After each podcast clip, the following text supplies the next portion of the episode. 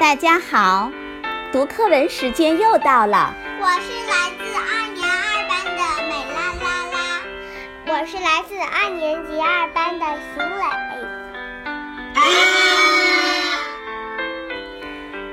我们今天要给大家读的课文是《坐井观天》。嗯，太好了。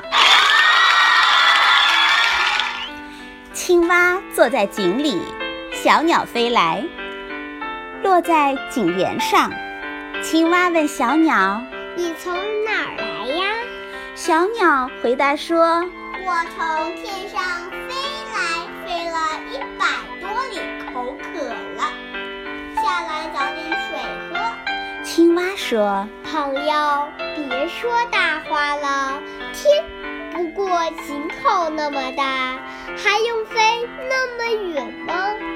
小鸟说：“你弄错了，无天无边无际的，大的很呢。”青蛙笑了，他说：“朋友，我天天坐在井里，一抬头就能看见天，我不会弄错的。”小鸟也笑了，小鸟说。